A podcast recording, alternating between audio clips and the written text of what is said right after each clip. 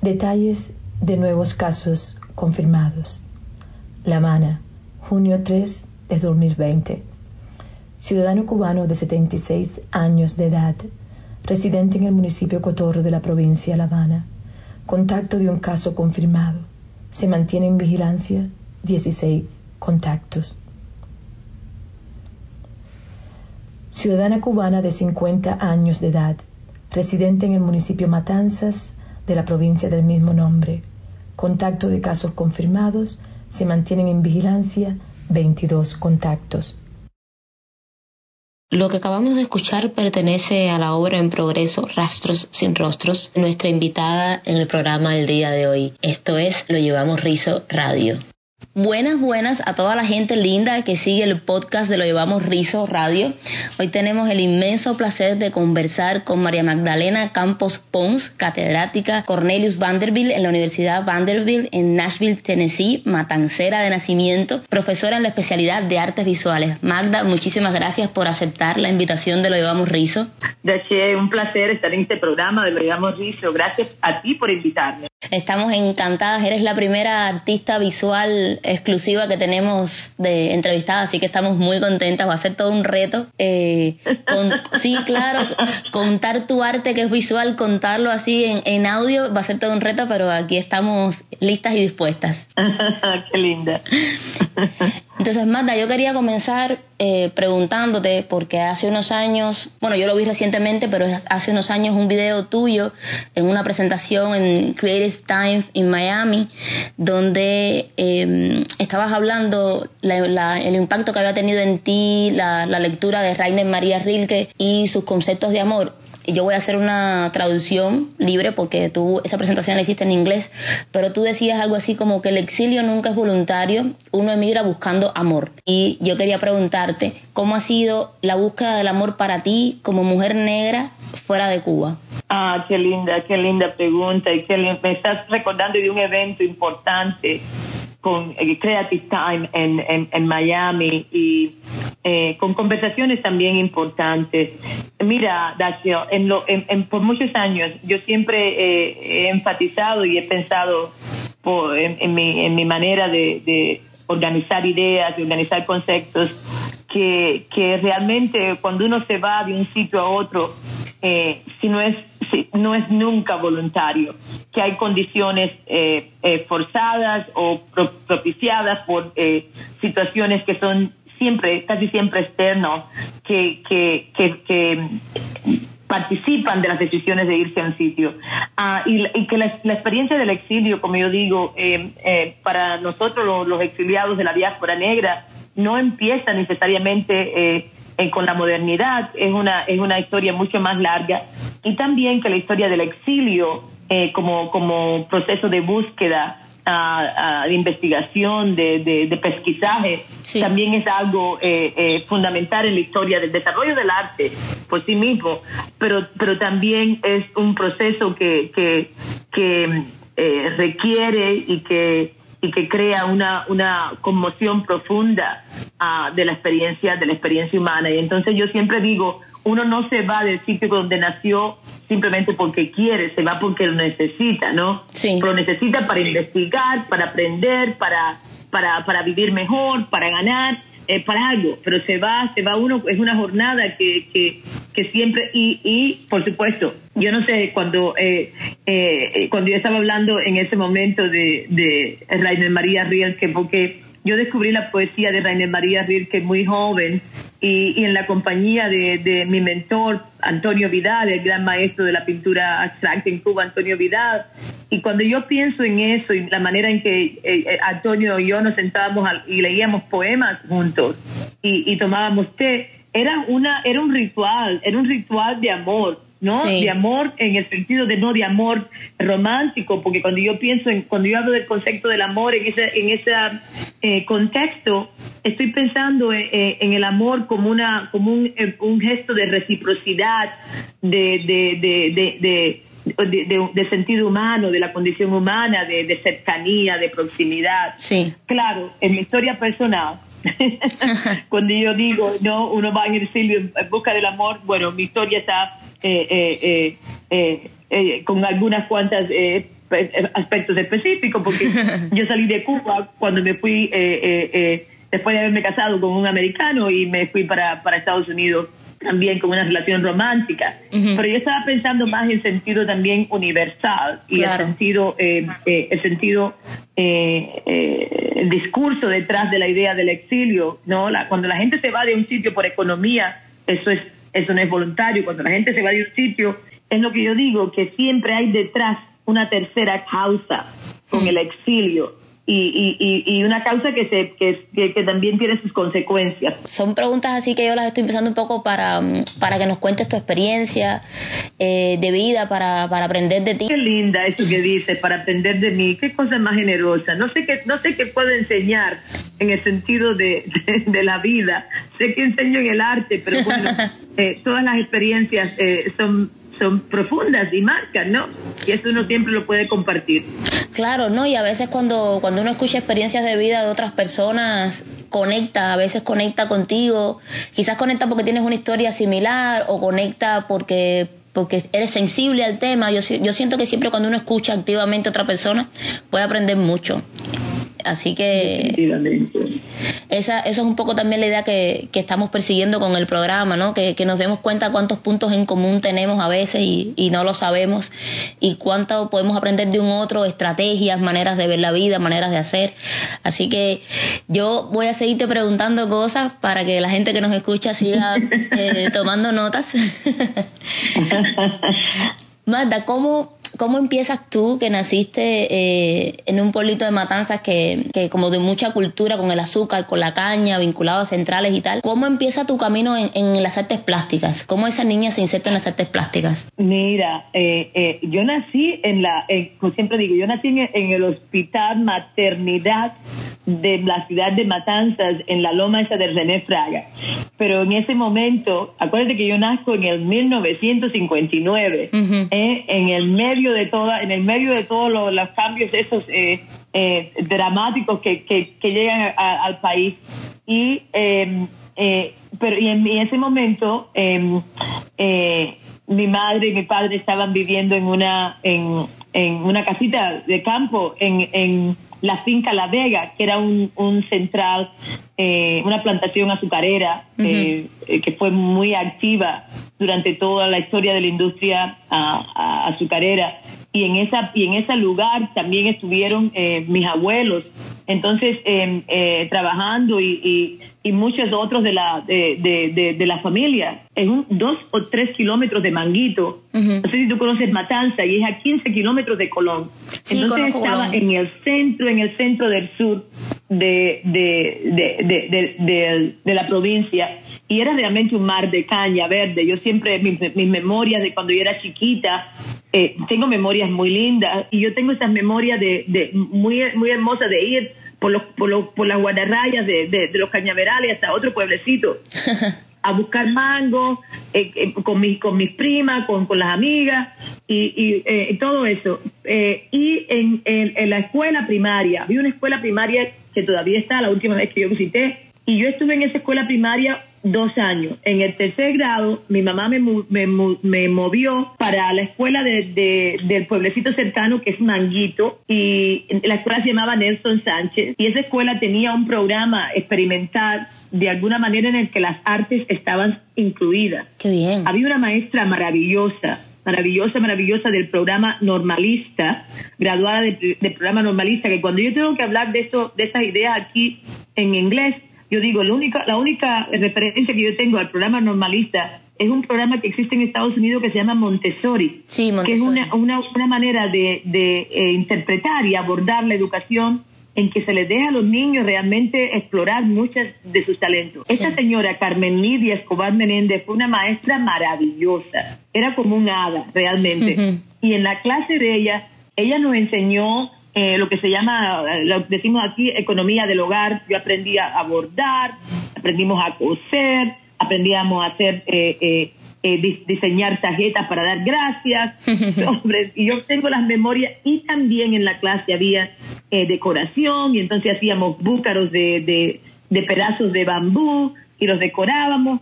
Hacíamos danza, hacíamos teatro, tuvimos una obra de teatro que fue fantástica, que ganamos premios eh, locales, en fin, ella fue una, una fuente realmente de introducción a todo lo que era eh, la, la, el, el, lenguaje artístico. Yo entro a la escuela de arte eh, estudiando música. Música. Mi hermana mayor, que era profesora de biología, muy, unos años más mayor que yo, fue a enseñar a la escuela de arte, en la, en lo, en lo, en la, en la escuela, em, en la enseñanza general. Y acuérdate que en ese periodo se iba uno a la escuela al campo, o se iba a los Camilitos, a los Lenin, a, los, a, eso.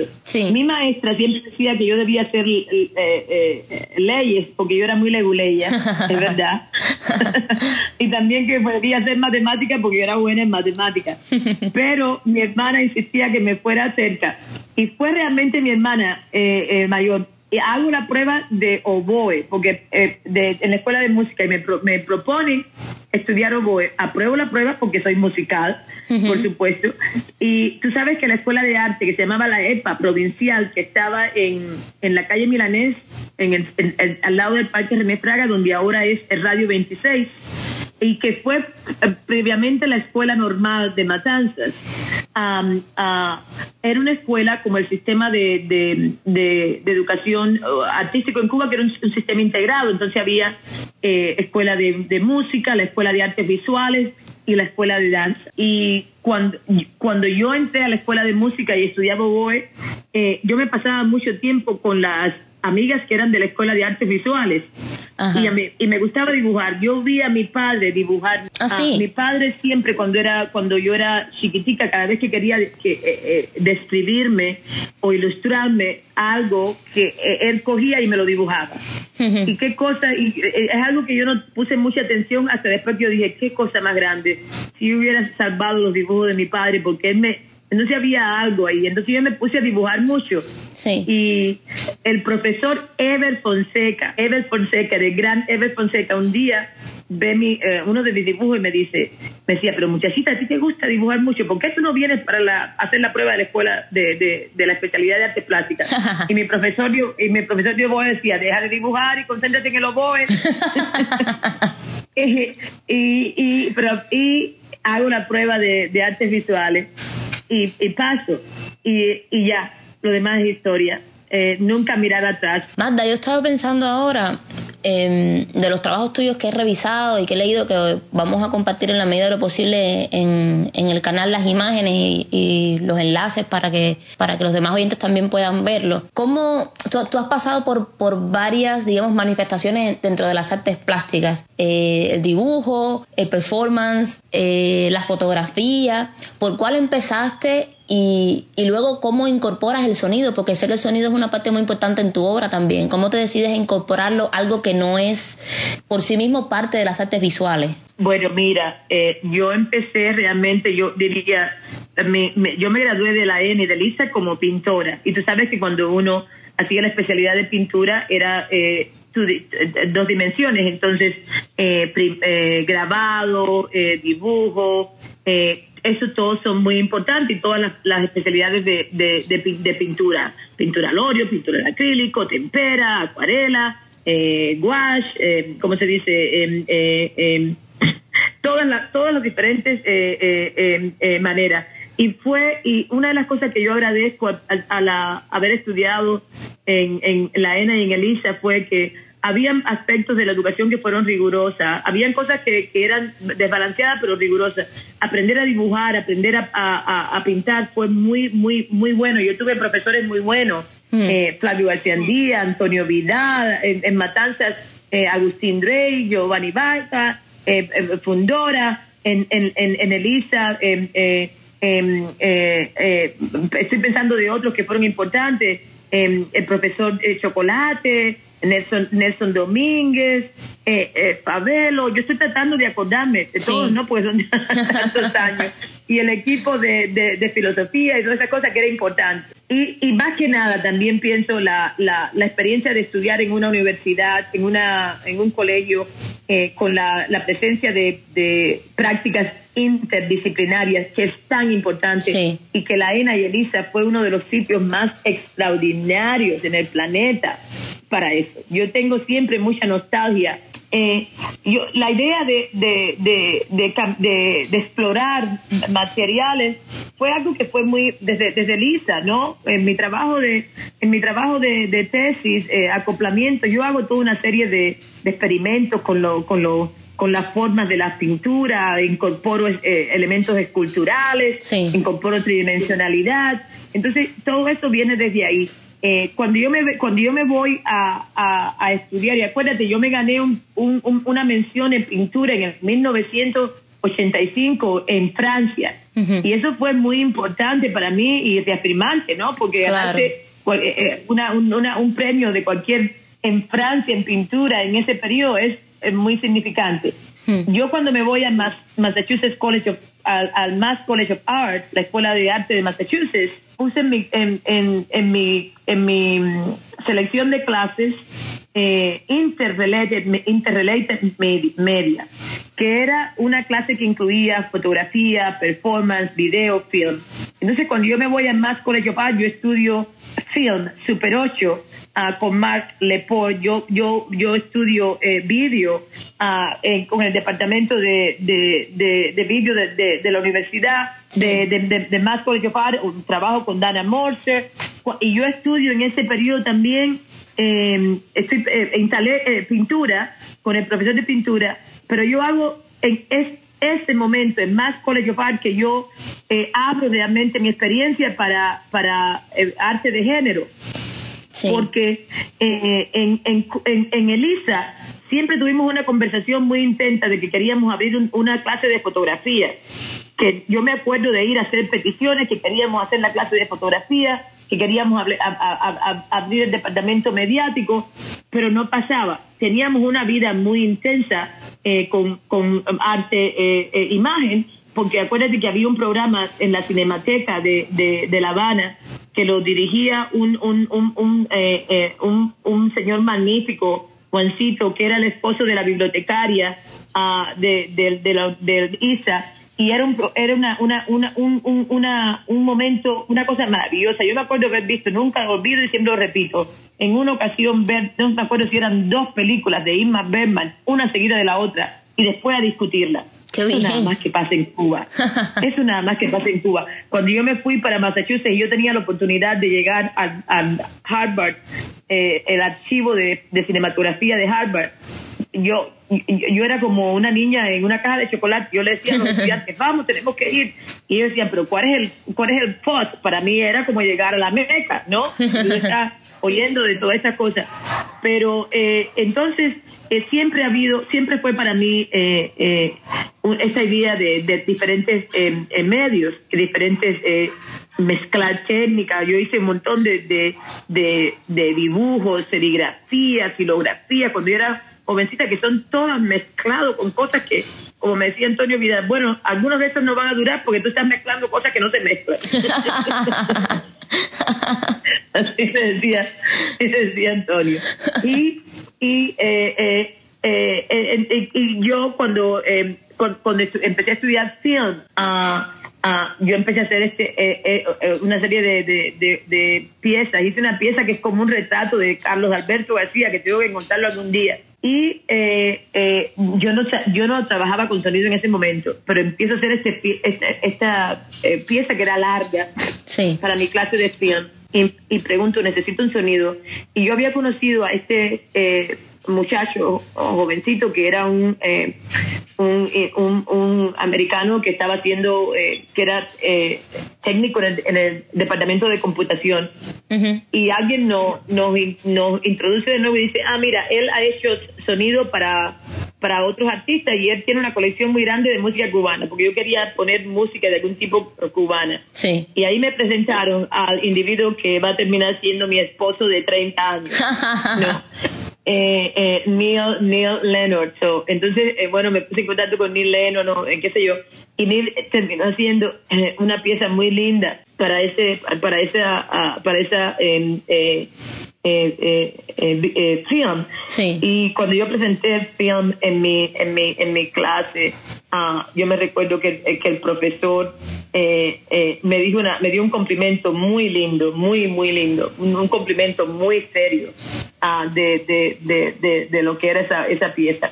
Entonces eh, fue realmente más eh, mi experiencia en más eh, College of Art en el Colegio de Arte de Massachusetts Sí. que abrió eh, la idea de, de incorporar eh, eh, sonido, pero, pero el sonido venía conmigo. Lo que yo tenía que, que saber cómo eh, sacarlo, porque acuérdate también que empecé Claro. a estudiar con música. Exacto, Y cuando yo exacto. y nunca se me olvidó el oboe.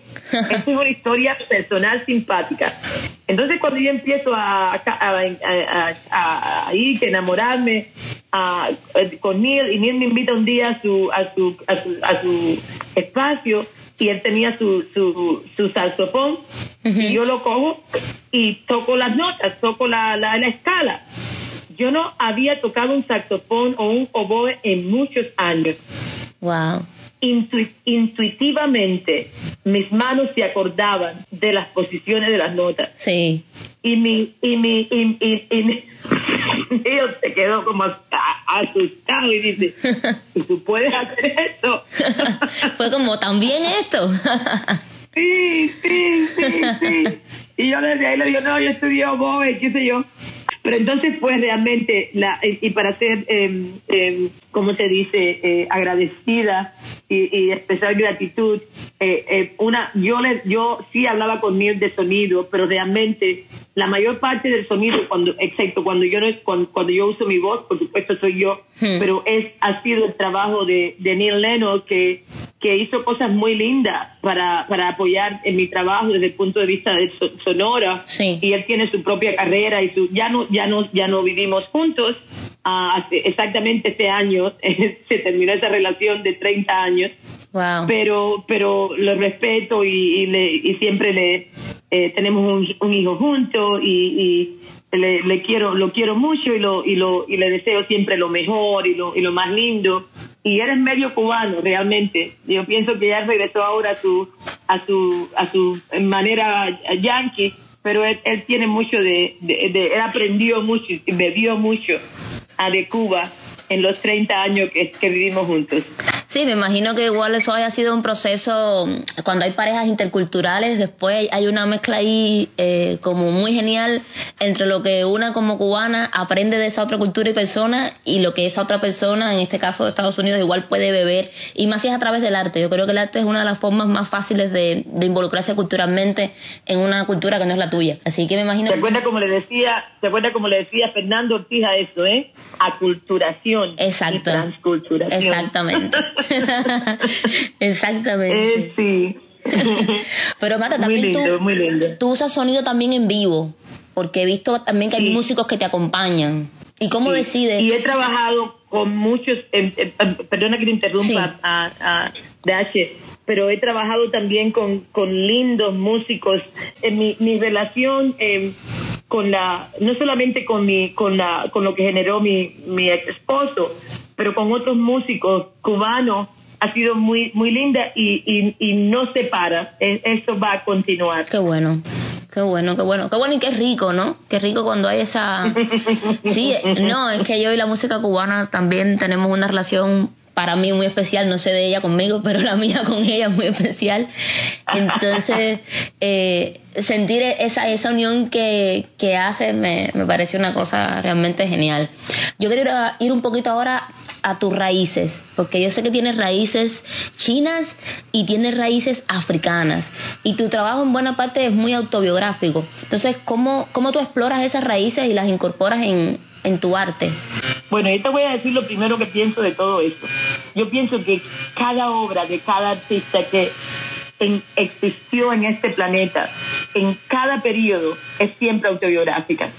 Porque eh, no importa que sea más eh, eh, visible o no, todo lo que los artistas hacen es procesar de una manera interior lo que ven, lo que escuchan, lo que saben, lo que aprenden y devolverlo. Sí. Entonces siempre un retrato. Pero en este caso, eh, cuando yo fui muy jovencita, yo, eh, y, y nunca se me olvida mi primera visita al, al Museo de Bellas Artes eh, en, La Habana, yo quedé emocionada y al mismo tiempo eh, decepcionada porque eh, yo para mí fue que, bueno, no hay negros en el museo. y todas las historias de los negros en el museo son la parte de tragedia. Entonces yo sí realmente decidí que yo quería poner y traer, y muy, muy jovencita me recuerdo, cuando yo decidí que yo, que yo, iba, que yo iba a llegar al Museo de Bellas Artes con imágenes de negros. Y así lo hice, así lo hice. Pero eh, eh, eh la, mi, mi, historia no es, no es muy particular, es la historia de muchos eh, cubanos, hay una mezcla de chinos y africanos, hay una mezcla de africanos y, europeos, pero en el caso, en la historia mía personal, fue una cosa interesante. yo casi todas las obras eh, y todas las, las, eh, narrativas personales que aparecen en mis obras son respuestas a necesidades de la obra en su momento. Ya. Ah, por, por, ejemplo, cuando yo hice eh, cuando yo hice la obra que se llama Spoken, en inglés Spoken Softly with Mama, pero es en español Hablando suave con mamá, que fue una comisión del 1998 del Museo de Bellas Artes MoMA ah, en, en Nueva York. Ah, yo yo estaba eh, eh, pasando un, un, periodo emocional muy profundo porque yo yo tenía pocos años de ser madre y yo no había visto a mi mamá. Después que yo tuve a mi hijo yo tuve a mi hijo en el 93 yo no vi a mi mamá físicamente hasta como cuando mi niño tenía como 10 años. Entonces eh, ese ese proceso de ser madre y ser madre en el, eh, eh, eh pensando en tu madre es muy complicado. Y yo empecé a, a, a, imaginar todas esas historias, no solamente de, de, de, hablar con mi mamá, pero también era una historia de contar la historia entera de, de, de la, de la herencia y eh, de mi familia. Y yo creé esta pieza en el exactamente en el 1993 que se llamó Historia de gentes que no fueron héroes creciendo en un barracón de esclavos. Todo esto es verdad. Ah, primero porque yo estaba, yo estaba eh, eh, eh, para hacer, yo, me, yo crecí en, en, en, un momento en Cuba en que todo el tiempo hablábamos de los héroes, ¿no? A los héroes se les recuerda siempre, no, siempre era, yo me sé esta canción de memoria, hmm. ¿no? Y es todo, toda esa, la idea siempre de celebrar a, a toda la gente que hizo cosas heroicas. Pero yo tenía este esta, eh, eh, eh, deseo de celebrar, ah, de celebrar lo, lo, lo, más cercano, lo más sencillo, ah, lo más simple. Y lo más cercano, lo más sencillo, lo más simple, estaba bien atado a la historia de mi familia. Sí. A, a todo lo que yo sabía, cuando, a, a todo lo que, las experiencias que yo tenía yo tuve una familia, yo tuve eh, la suerte y el privilegio de tener una familia muy cercana, una, familia eh, muy bonita, se llevaban bien generalmente, eran muy muy muy apegados unos a los otros y eh, yo, yo, yo tenía añoranza por todo eso eso también lo produce la distancia no sí. Y yo hago esta serie de trabajo en tres partes en tres capítulos historia de gente que no fueron héroes el, retrato del pueblo. Y mira, aquí yo pongo esta idea con, de retrato no como una referencia a la, al individuo, pero como una referencia a, una, a un sitio, ¿no? Y, y, hay, una, hay un desplazamiento conceptual ahí que, que, vale la pena explorar. Que yo, yo, yo propongo la idea del retrato del pueblo. Y el retrato del pueblo era hablando con mi, con mi, con mi familia, mi mamá, mi hermana, a, a, mis tíos, a del pueblo ese donde yo crecí y describir el pueblo oralmente en el teléfono, yo hablaba con mi madre en el teléfono o notas que me mandaban ellos, mensajes, qué sé yo. Y yo creo esta instalación escultórica de retrato de este pueblo ah, de La Vega a través de texto. Entonces, todas estas, todas estas eh, eh, eh, capas de, transformación del lenguaje yo pregunto, ¿tú te recuerdas de la torre? Y me decían, la torre A está en esta condición, así, así, y era así antes. ¿Tú te recuerdas de la fuente? Ah, la fuente está en esta condición ahora, pero ¿te acuerdas cuando antes que era así, así? Y con esa información verbal yo empiezo a construir ah, la, tridimensionalidad, la materia física de, de, este sitio que yo no, yo no he visto en mucho tiempo, pero yo me acuerdo de él. Claro. Eh, entonces, la segunda parte es, eh, hablando suave con mamá. Y hablando suave con mamá es esta historia de gente que no fueron héroes, ahora ya salimos del pueblo y entramos dentro de la casa.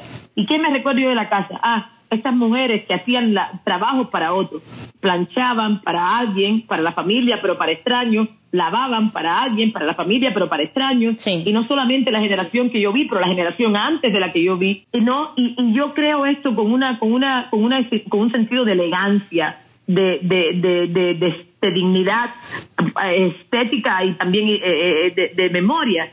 Y ahí yo empiezo a trabajar con toda esta idea de la materialidad y la memoria. Por eso es que hago tantas cosas con, con cristal y con transparencia, porque es la fragilidad también de la, de la memoria, lo que te recuerdas, de lo que te recuerda, cuánto de lo que te recuerda es cierto, cuánto de lo, de lo que te recuerda es ideado, cuáles son las cosas que olvidaste que no podías olvidar, por qué se te olvidaron, hmm. ah, todas esas cosas, ¿no? Y la tercera parte es la obra que se llama Mientras las niñas jugaban. Y lo que, y lo que, y esta obra es una obra eh, eh, fuerte también, porque yo estoy pensando, bueno, eh, primero, esta gente que no fueron héroes.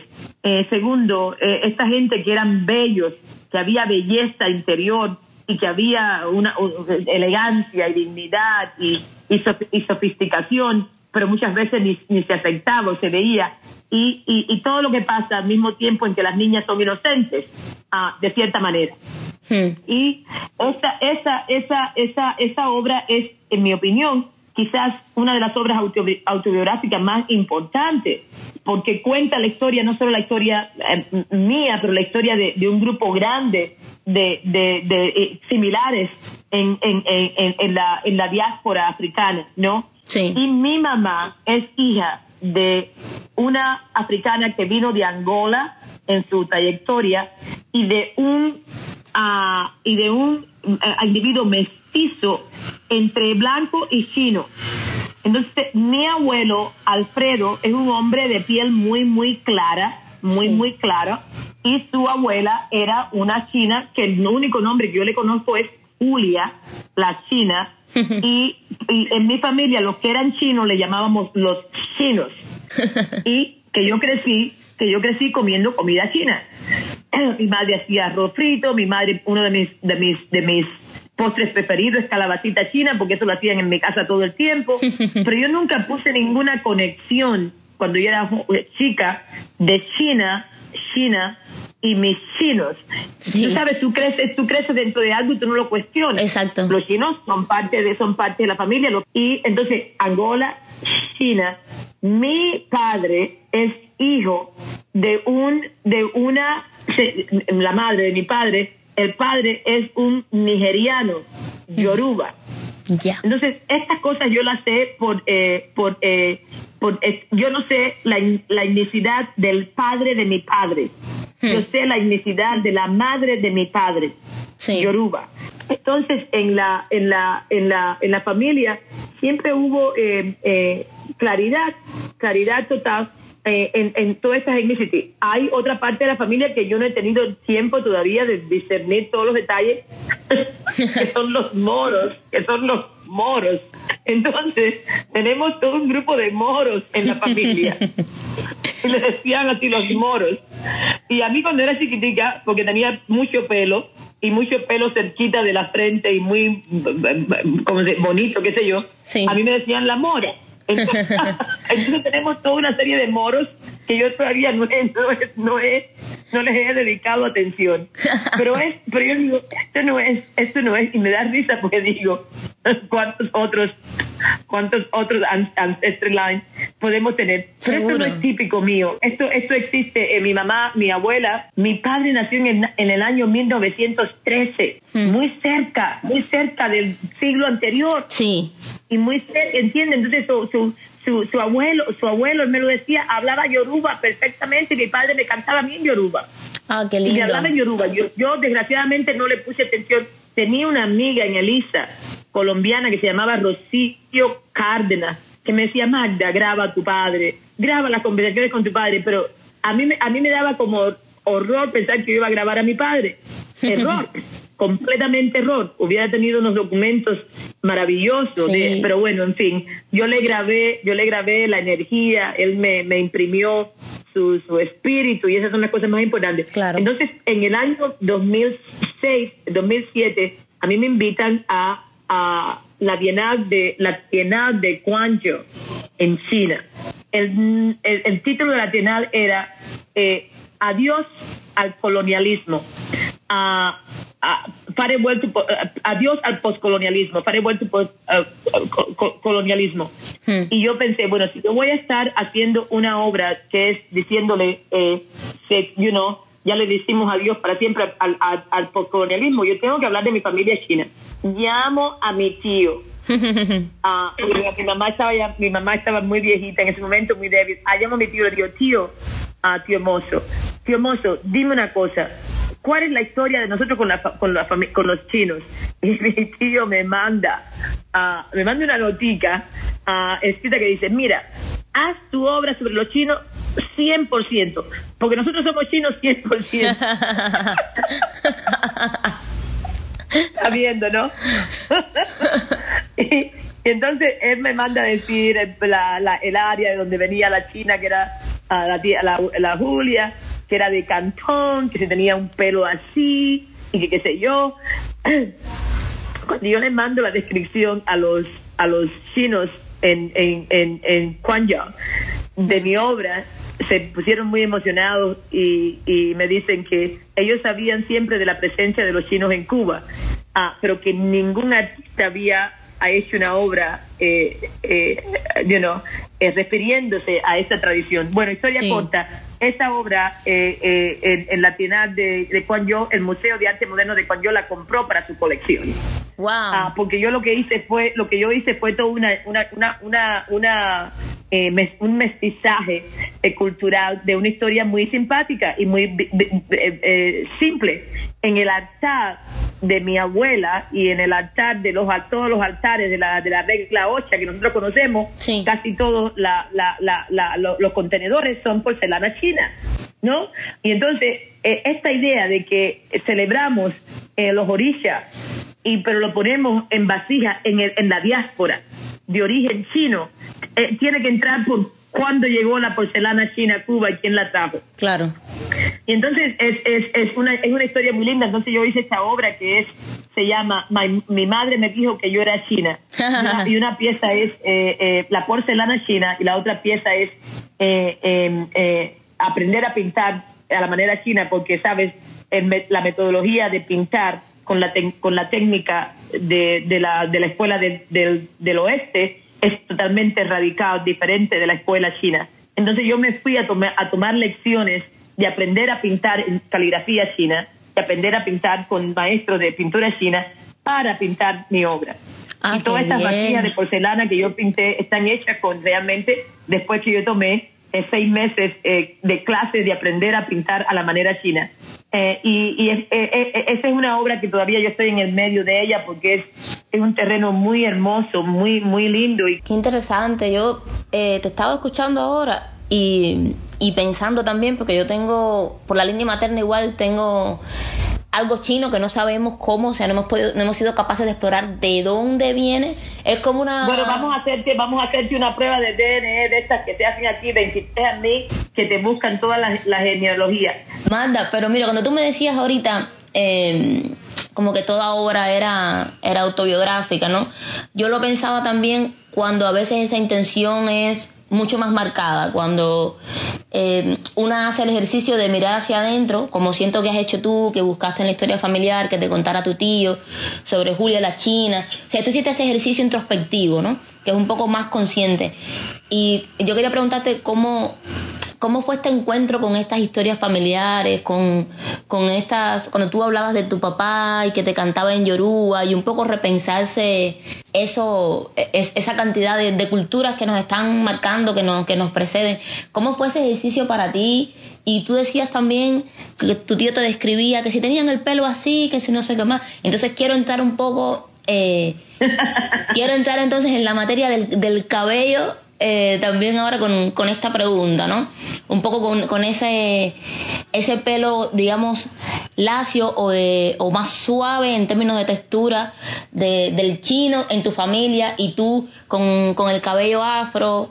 ¿Cómo, ¿Cómo se da todo esto? Yo lo primero que te voy a decir que este proceso eh, introspectivo y este proceso de, reflexión a, través de lo propio, pero también eh, extendiéndolo a lo, a lo colectivo, a lo, a lo nuestro, en sentido general es un proceso que, que, no termina. Yo estoy en el medio de ese proceso mientras hablamos.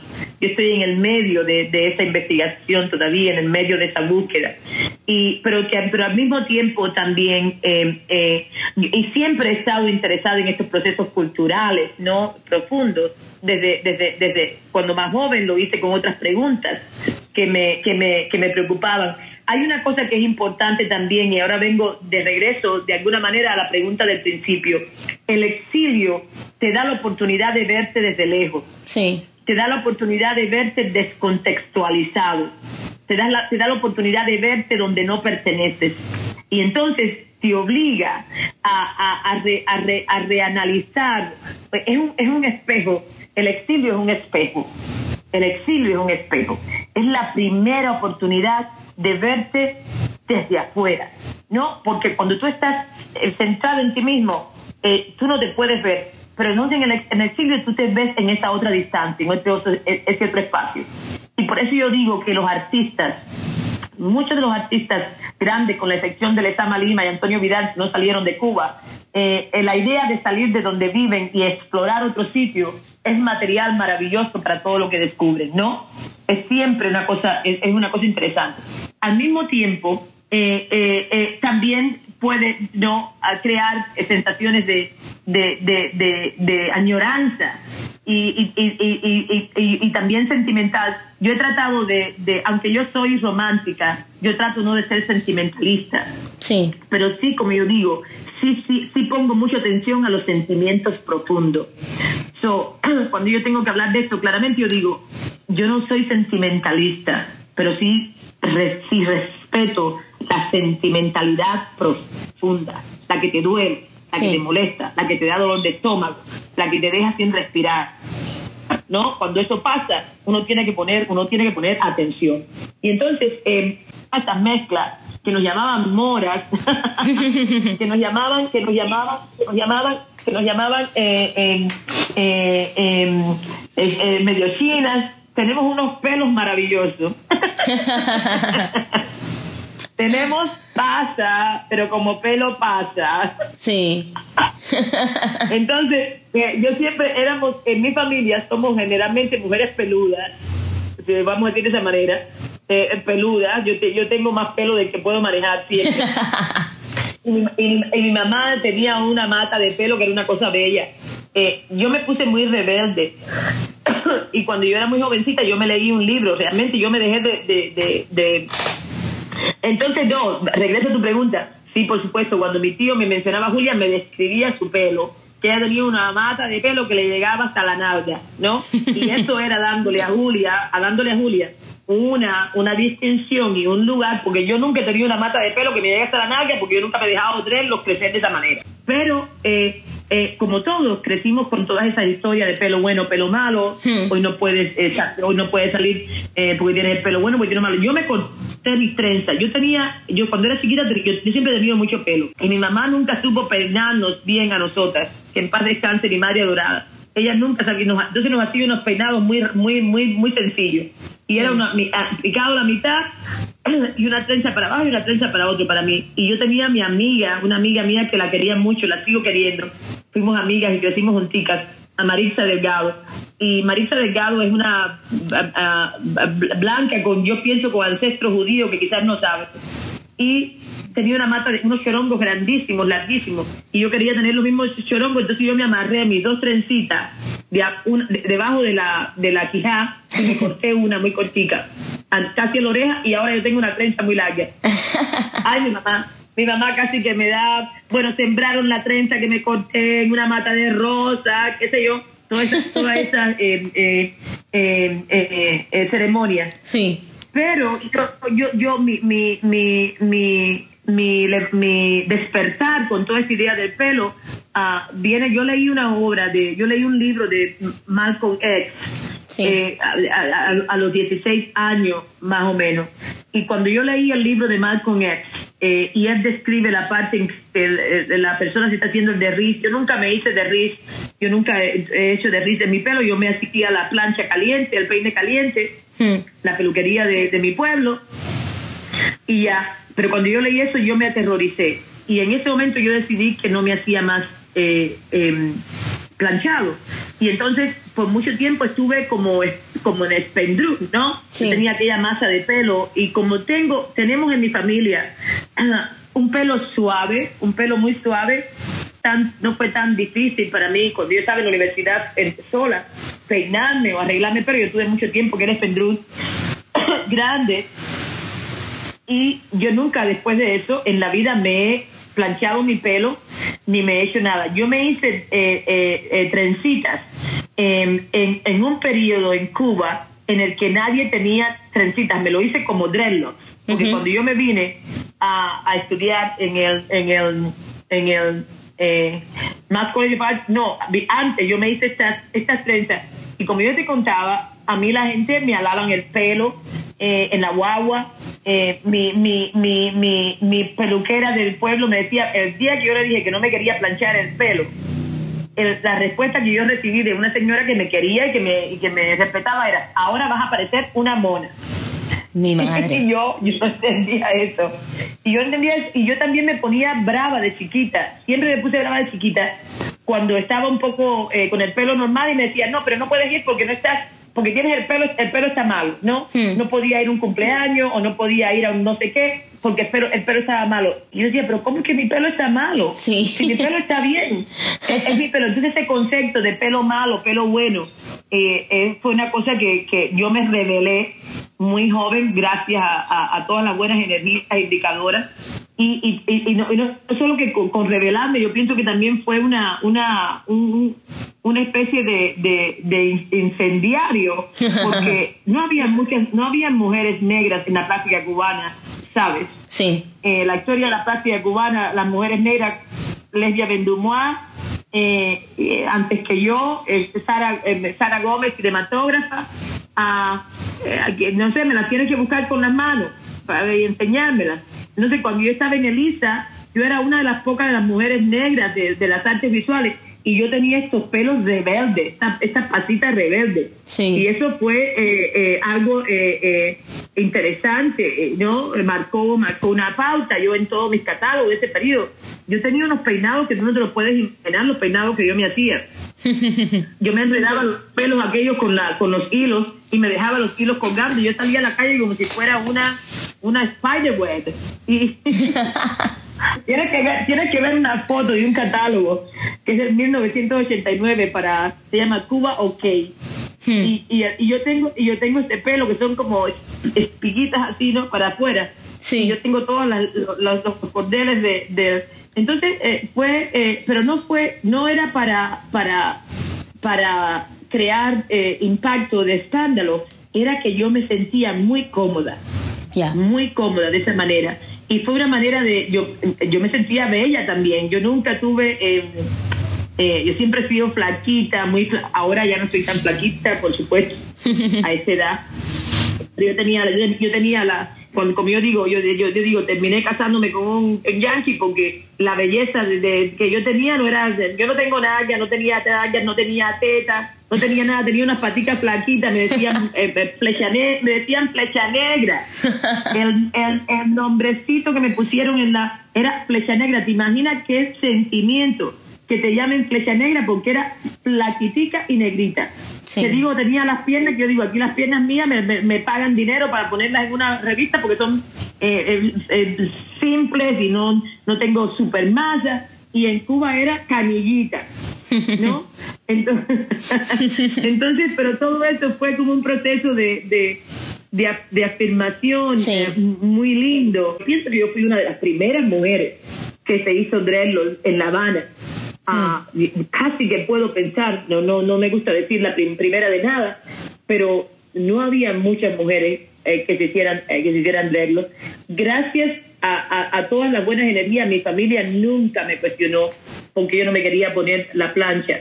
Ellos, cuando yo decidí que no me podía poner la plancha, pues, ah, bueno, ella ella es así, ella ella te hace sus cosas, ella te hace tu ropa, ella te viste extraño, ella te, inventa cosas que no son y lo aceptaron.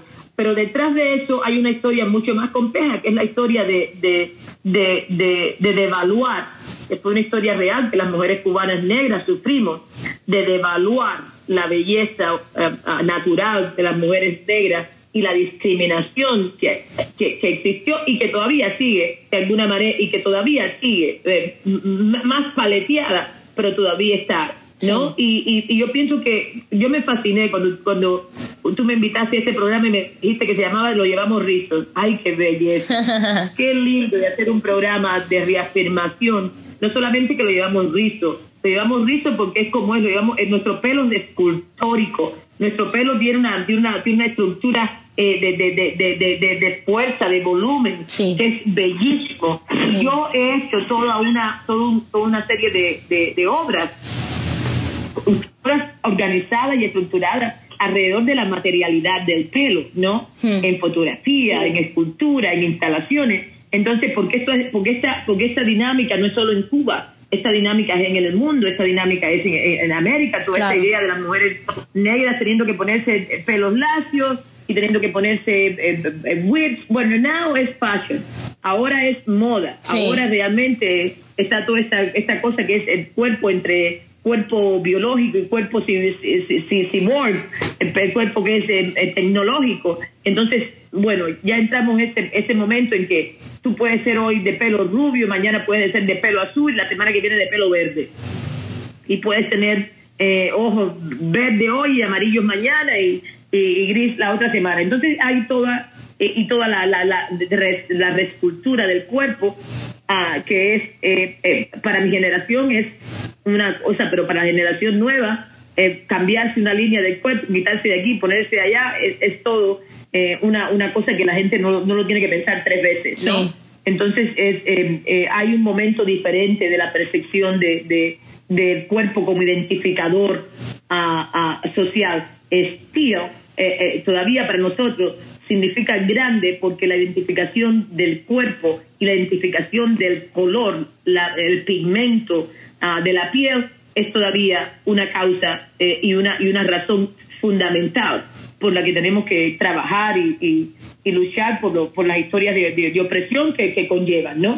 Todavía nos morimos en el mundo por ser negros, ¿verdad? Ya no es por ser pelo lacio, pero por ser negro, por tener melatón más que otro. Cuando yo empecé a trabajar con el pelo, eh, eh, eh, con todas esas ideas de hacer cosas con el pelo, a, a principios de, de de los 80, yo me, yo me corté el pelo. La primera cosa que yo hice, y esto era dando un homenaje a Frida Kahlo, yo me corto todo el pelo y me pongo eh, eh, eh, para, para hacer un video. Pero sí, lo llevamos rizos, es debe ser nuestro nuestro himno. Y de ahora en adelante lo llevamos rizo. Ay, lo llevamos rizo. Oye, eso quedó súper lindo. Ah, ya te di, ya te di mi intervención de sonido, ¿viste? ya vi, ya vi. no, se, no se puede desligar. Pero Mata, me imagino que tiene que haber sido, bueno, como tú me decías, ¿no? Que te lo alaban y tal, tiene que haber sido un reto tremendo, porque ya ahora mismo eh, quizás en una parte por, por lo que tú me comentabas, que, que algunas personas lo toman como moda, pero por otras porque hay proyectos que están trabajando mucho el tema de la identidad, eh, de desmontar los estereotipos y los prejuicios, pero en el tiempo en el que tú te dejaste los dreadlocks no había referentes. Ahora mismo, acá en Cuba tú puedes mirar, por ejemplo, a Gizzy García de Bandancha que tiene su pelo afronatural y su magua y su espendrú, a Sima Funk, por ejemplo, que también eh, lo lleva, y, y hay varios artistas y personas que están llevando eh, su pelo natural, pero en el tiempo en el que tú lo hiciste, no había referentes, no era común. No.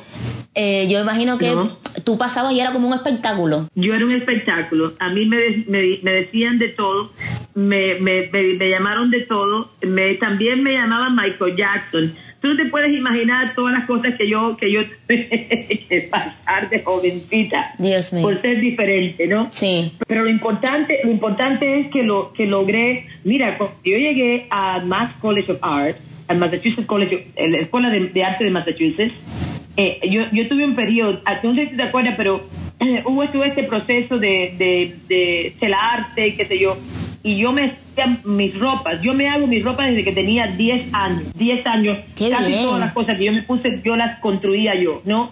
Entonces yo me vestí de manera muy rara eh, cuando era jovencita en La Habana porque eran cosas que me las hacía yo y algunas muy elegantes. Manolo Vidal, Manolo Vidal, el hermano de Manuel, de Antonio Vidal me decía, eres la mujer más elegante de La Habana.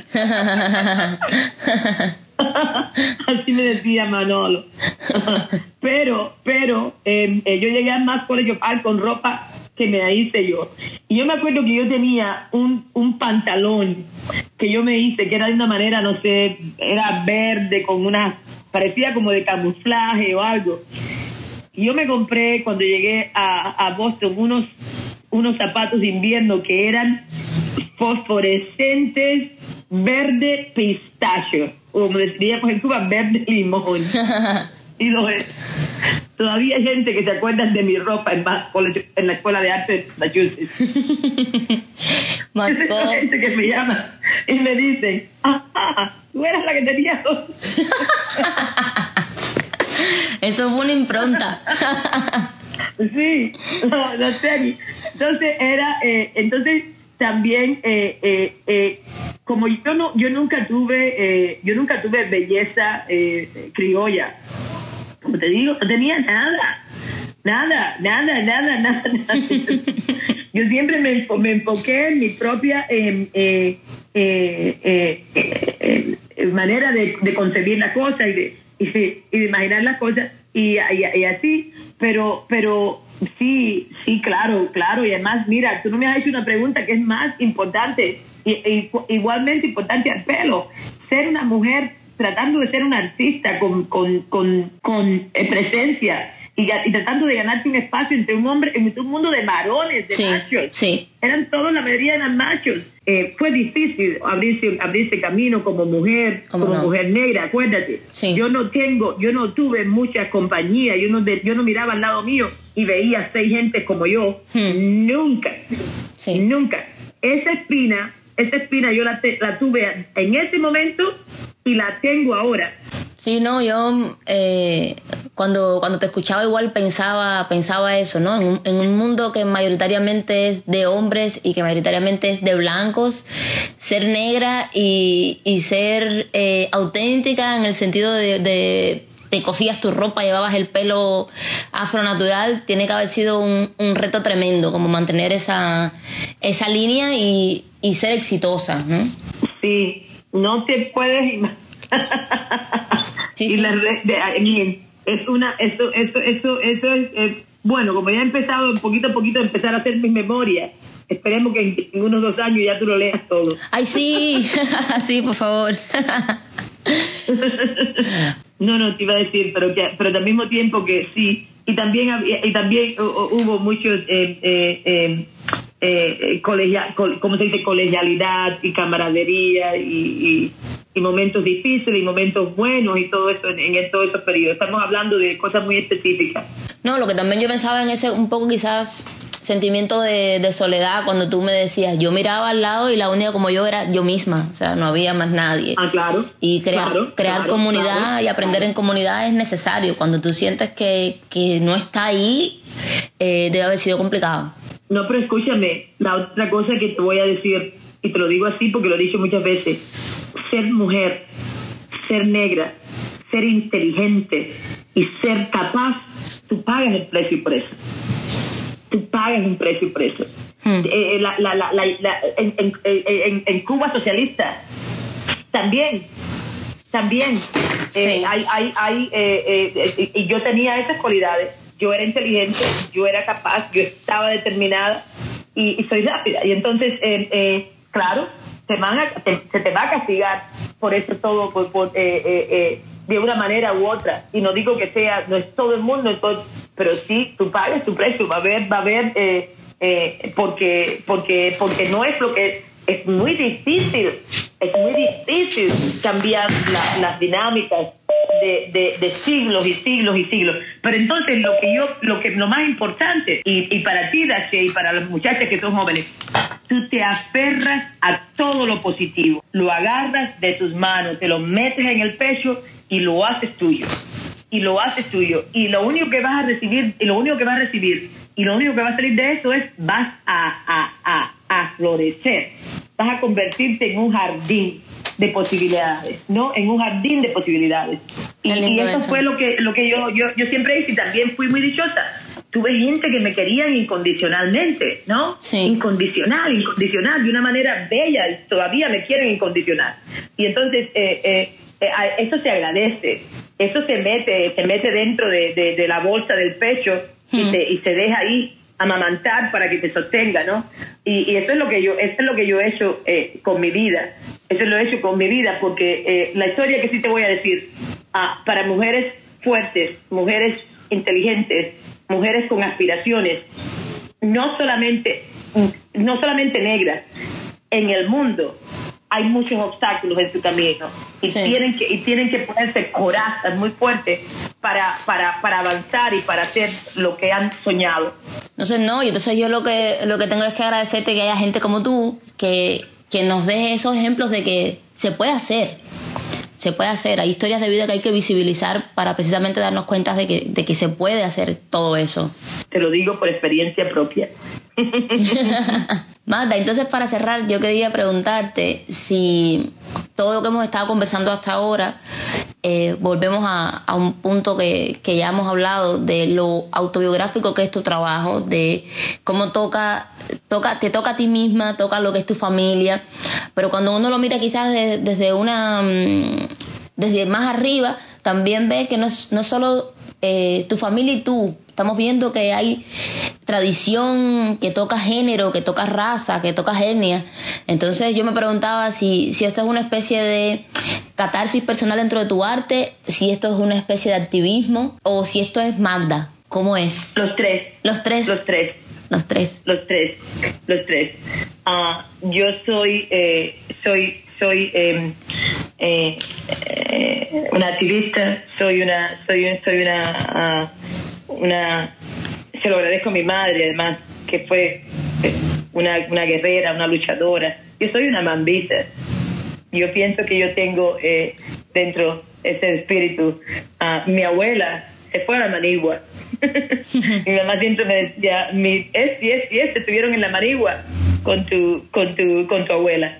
Y entonces, eh, eh, sí, porque para, para, para decir verdad, para vivir, para vivir con, con con, con, con lealtad, para vivir con, eh, con sinceridad y hay que, y hay que, que, que pasar muchas eh, tormentas de alguna manera. Entonces, eh, eh, mi, esa historia de mi las, las historias de mi trabajo no son, solo las historias personales, yo pienso que es una metáfora también para una visión mucho más eh, compleja de, la experiencia de la diáspora, de la experiencia de mujer, de la experiencia de negritud, de la experiencia de, de, lenguaje. Entonces, eh, eh, yo espero que no es solamente eh, una historia que, se, que se cierra en la lectura de, de, Magda, familia, catarsis, es, es más, es una, también recoge y es un testigo de una historia colectiva, de un tiempo. Y, y yo creo en, la, en, la, en, la, en, el seguimiento y en el compromiso de, de, de, luchar y de, y de, de, de, tomar riesgo por, por, por, por, ideales, los que sean, eh, ¿no? De, de, de tu proyecto, de, tu, de tus posiciones en la vida, de tus posiciones éticas, eh, eh, ah, estéticas, y todo eso está en mi trabajo al, al menos todo eso es lo que, lo que trato de hacer. Siempre he tenido, eh, y te agradezco por hablar conmigo y para pedirme que hable en un programa que, que, va a estar en el aire en, en, Cuba. Yo vivo fuera de Cuba, he vivido ahora más fuera de Cuba que en Cuba, pero yo tengo un amor profundo eh, y que nunca se, se, se, se cambia ah, por el lugar donde nací, por la gente de donde nací, eh, por la historia del lugar donde nací, por la cultura, y, y aunque tengo, yo digo, ah, tengo dos patrias de alguna manera, ¿no? Sí. Eh, eh, una que fue en la sangre y una que me adoptó. y, y, y, y, en mi corazón eh, tengo un espacio muy grande eh, de veneración y de agradecimiento a, Cuba y, estoy dedicada con toda mi energía y con toda mi, fe a ayudar y trabajar por la cultura de Cuba y por, la, y por el bienestar eh, y el bienestar ¿no? de, los cubanos donde quieran que estén. una de las partes a las que me dedico es a tratar de unir los cubanos y, unir los cubanos a través de cultura.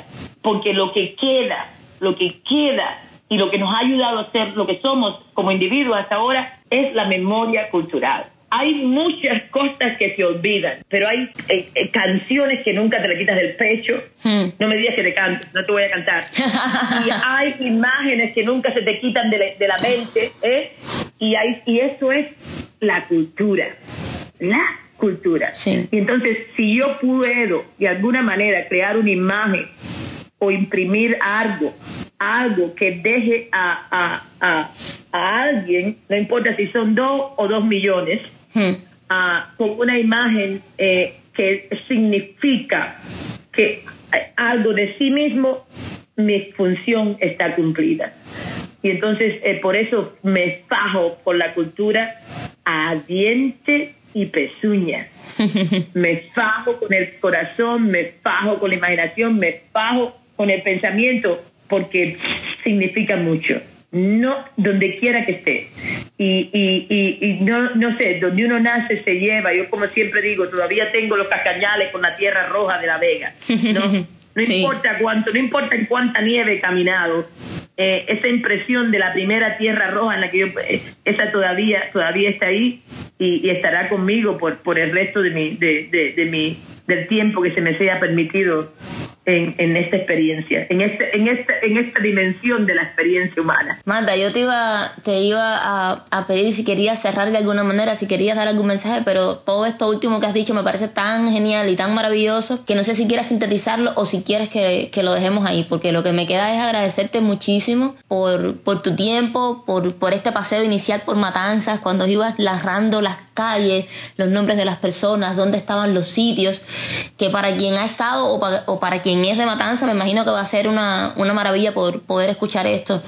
Y, y nada, por, por, tu arte, por tu activismo, por, por todas las experiencias personales que, que, me compartiste, darte las gracias otra vez y, y creo que, que, tendríamos que agendar esa otra, ese otro momento para conversar sobre todas las demás cosas que dejamos así sueltas y con pinceladas en la entrevista de hoy. Ay, Dache, muchísimas gracias por invitarme lo tenemos rizos y les te mando a ti y a todos los que escuchan tu programa un gran abrazo y bendiciones en estas festividades que se acercan y lo bendiciones en terminar este año tan difícil que ha sido. Entonces, a, a, ti y a todos los cubanos donde quieran que estén y a la gente en La Habana y la gente en Matanza, H. H.